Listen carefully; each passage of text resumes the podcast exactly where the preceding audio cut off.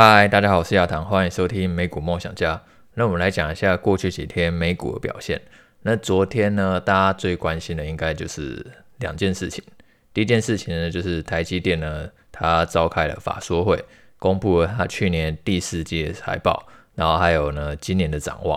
然后另外一件事情呢，就是晚上九点半的时候呢，美国公布了它十二月的 CPI。那我们在上一集有跟大家分享嘛，我们觉得这个。CPI 下降的机会呢，其实是很高的，但是呢，短线的反应呢，我们不晓得，因为呢，市场它短线的方向呢，真的很难以捉摸。然后事实证明也真的是如此。如果各位呢，昨天有看见那个昨天那个十二月 CPI 一开讲之后啊，哇，那上下 A 飞的非常的激烈，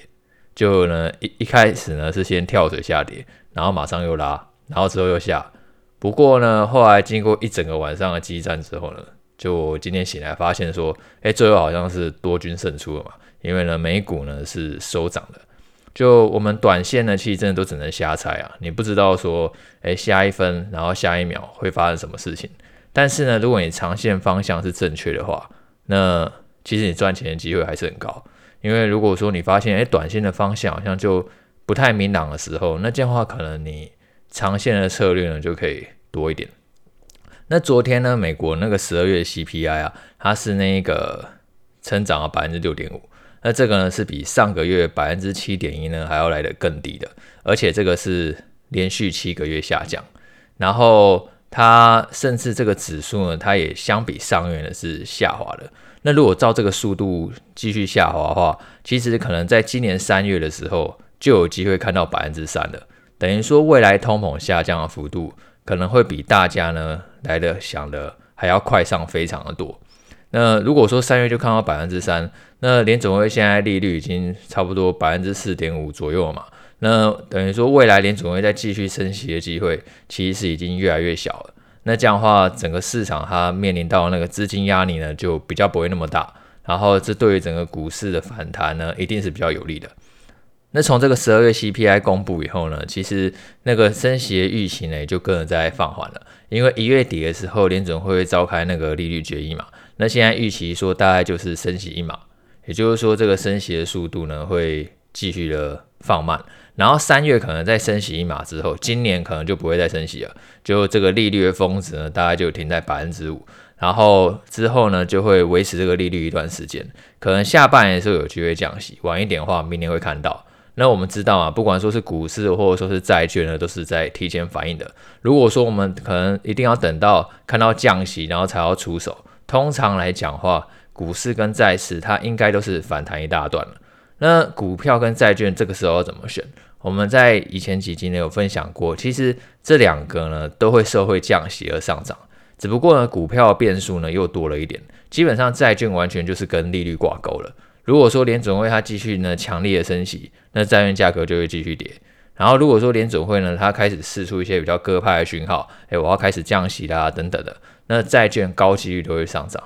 那股票它并不是只看利率，它还看企业的获利。假设说呢，可能今天联准会虽然说是降息了，但是企业获利还是在继续大幅度的衰退，可能衰退百分之十，衰退百分之二十，甚至腰斩。那这样呢，你就算联准会降息降到零，那因为企业获利一直在减少嘛，那股价还是会下跌的。等于说呢，股票它可能会因为景气下滑的关系而继续下跌，但是呢，债券来讲话呢，它跟景气的关联性反而没有到那么的强。因为如果说联准会它那个利率呢是继续往下走的话，那债券呢就高几率会上涨。所以以今年来看的话，我觉得因为今年其实联准会升息已经蛮高几率达到一个顶峰了嘛，所以债券呢是很高几率会上涨了。至于股票的话呢，你就要去看那个企业获利的状况，因为其实有很多研究机构担心说，今年上半年可能景气是比较弱的，甚至呢可能会。景气下滑，甚至经济衰退，那这样股市也许就还有下修的空间。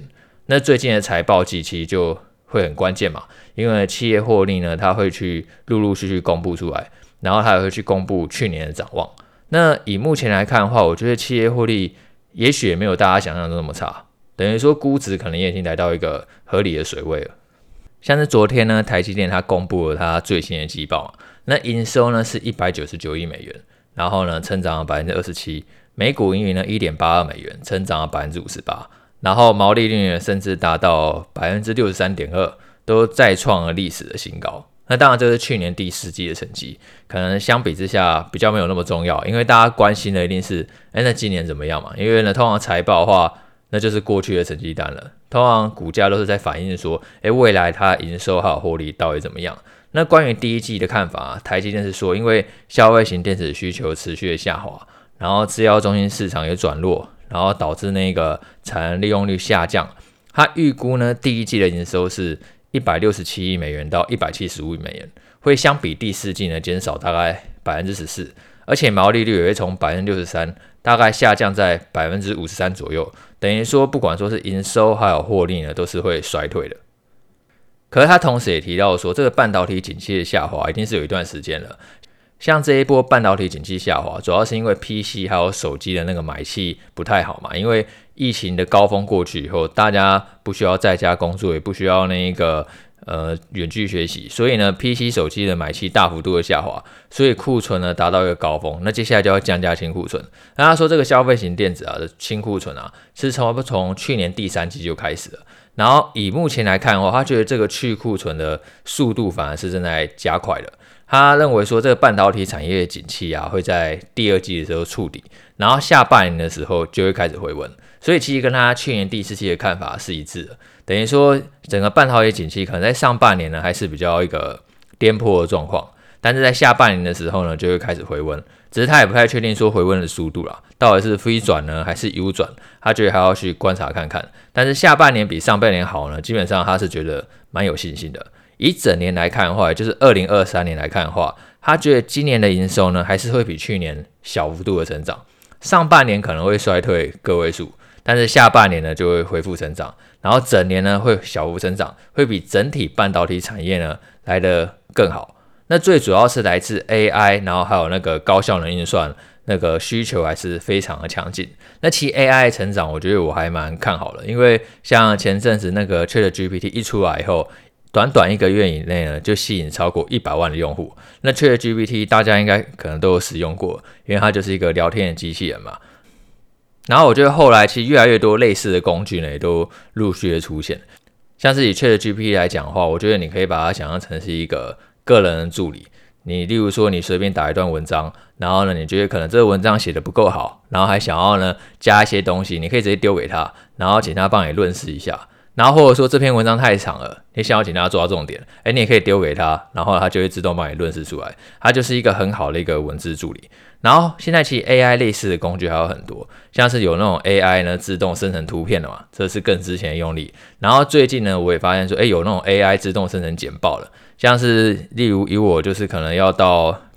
到学校啊，然后或者说是到其他地方去演讲的时候，其实最困扰我并不是说我要讲什么，最困扰我的是我还要做简报，因为简报就类似一个那个大纲嘛。那然后呢，但是我在设计简报的时候，我就常常会觉得说我这个字体好像设计的不够漂亮，然后背景设计的不够好，好像不够吸引人的感觉。但是像如果有那种 AI 简报的话，你可能只要给他几段文字，哎，我大概要讲什么讲什么讲什么，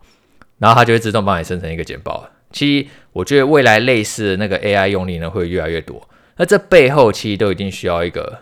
高速运算的伺服器，它那个资料中心的那个需求是非常非常庞大的。呃，台积电它就是代工晶片的嘛，基本上这个矽含量一定是会越来越提升。例如说，你可能去看那个设计 AI 晶片的回答。然后或者说，甚至投资 ChatGPT 的微软，基本上他们都一定都会受惠 AI 的趋势。然后，但是最背后呢，他们也是需要一个晶片的代工嘛。那台积电它一定会去受惠这个 AI，然后好高效能运算的需求。然后他自己也认为说，因为这些需求真的非常的强，所以它整年度也就二零二三年营收呢，还是会小幅度的成长。然后另外呢，它新开发的那个三纳米的制程，在去年第四季的时候开始量产嘛。那它目前看起来的话，它这个需求是非常的强，其实客户导入的意愿呢是非常高的，比那个五纳米刚出来的时候是还要高，差不多是两倍以上。等于说那个投片量的那个需求，其实比他想象中还要更好了。那其实外资主要会关心几件事情，第一件事情就是因为现在台积电有一种半被迫的感觉到海外去设厂嘛，我们都知道在台湾设厂 CP 值已经最高了，因为台湾的薪资真的很便宜。然后呢，工作效率又很高。基本上，这个如果以站在老板来讲的话，这个真的是一个很大的优势。等于说，员工那个真的太好用。然后，可是呢，如果你今天到海外设厂的话，海外设厂毛利率一定会比较低。那台积电他自己有承认，他到美国那个设厂啊，美国设厂的成本差不多是台湾的四倍到五倍，所以真的非常贵。就不管说是呃设设厂的费用，然后或者说相关的税，然后或者说是劳工的成本，离离扣扣加起来的话，差不多是四到五倍以上。那他目标是希望海外工厂的毛利率至少可以达到百分之二十五。所以其实这个毛利率真的很低啊，因为现在台积电毛利率是百分之六十三嘞，但是他目标海外工厂毛利率就只有设百分之二十五。那不过他觉得经过一串学习曲线克服之后呢，他整体的毛利率，也就是说包含就是台湾的厂跟海外的厂，他觉得还是可以维持在百分之五十三以上。所以等于说这个海外设厂，我觉得对于台积电获利能力确实是有造成影响。因为今天如果台积电它可以完完全全在台湾设厂的话，那毛利率一定可以维持在一个更高的水位。可是他今天如果不到海外设厂，例如不到欧洲、美国、日本设厂的话，他又有可能会流失部分的客户，因为现在各国政府都很重视半导体供应链嘛，他们希望说半导体的供给呢是足够安全的，所以会希望说台积电会把部分的产能移到外国。基本上我觉得有一种交保护费的概念嘛，就是你在当地设厂，然后替当地带来工作，然后替当地供给晶片，然后虽然说价格比较贵，但是可能可以呢去让客户的关系呢是更加紧密了。那如果说台积电有达成他自己的目标，就毛利率还是维持百分之五十三以上，然后并且它还是维持说未来几年营收成长百分之十五到百分之二十，其实坦白说，就是现在台积电估值还是相对便宜的，现在本益比方还是大概十五倍吧，那之前很扯跌到大概只有十倍左右。那我们都知道，八月他在去年的时候已经有公布说，在去年第三季的时候有买进台积电股票嘛。那今年二月是十五号，也就是没过没多久，他会公布他去年第四季的持股。我们可以再去看看说，哎，八月他会不会继续加码台积电？就如果说他又继续再往上加码的话，那这对未来台积电股价呢，又等于说多了一个催化剂，等于说市场一定会更加去关注台积电这家公司。那台积电呢，算是就是财报季当中算是比较快公布财报的公司。那礼拜五开始呢，我们上一集有跟大家讲，就是有很多银行股，像是花旗啊、美国银行、摩根大通也都会公布财报，然后航空股也会公布财报。那昨天呢，我发现那个美国航空它已经先偷跑了。美国航空它那个它率先的调升它去年第四季的营收展望。他原本估计说第四季的营收呢，会比那个疫情前的二零一九年呢，是成长百分之十一到百分之三。不过后来呢，他公布出来是成长百分之十七，是远远超出呢大家预期。而且这个是去年第四季的成绩嘛，并没有完全考虑到说呃中国解封影响，因为中国差不多是从去年十一月开始呢，就是开始朝全面解封去迈进。那当然现在可能很多欧美日啊，他们对中国刚解封的那个。管制还是比较严格的，因为现在中国毕竟刚解封，所以那个阳性率还非常高。他们还有一段阵痛期要走，但这段阵痛期其实还蛮快，大概就是两三个月而已。一旦都大幅度的感染了，群体免疫了，然后阳性率降低了，其实欧美日他们还是会对中国游客呢，自然就会。开始完全解开管制啊，还是会欢迎中国游客去玩了。毕竟没有人会跟钱过不去，所以我觉得美国航空公司它今年的展望应该是会比去年呢更加乐观。等于说未来营收还有获利可能都还有上修的一个可能性。然后再加上那个燃料价格又大幅度的下跌嘛，对于它那一个整个获利率呢也会有一个蛮明显的益处。那美国跟中国它是全球两大经济体嘛，像美国如果通膨持续的下滑。然后呢，中国呢，它也在加速的解封，基本上这两个对于全球经济的发展呢，都是会很有利的。假如说可以保持这样的趋势的话，其实不管是股市啊，或者债市，比去年表现好的机会，我觉得是挺高的。好，那今天就这样，我们下次见，拜拜。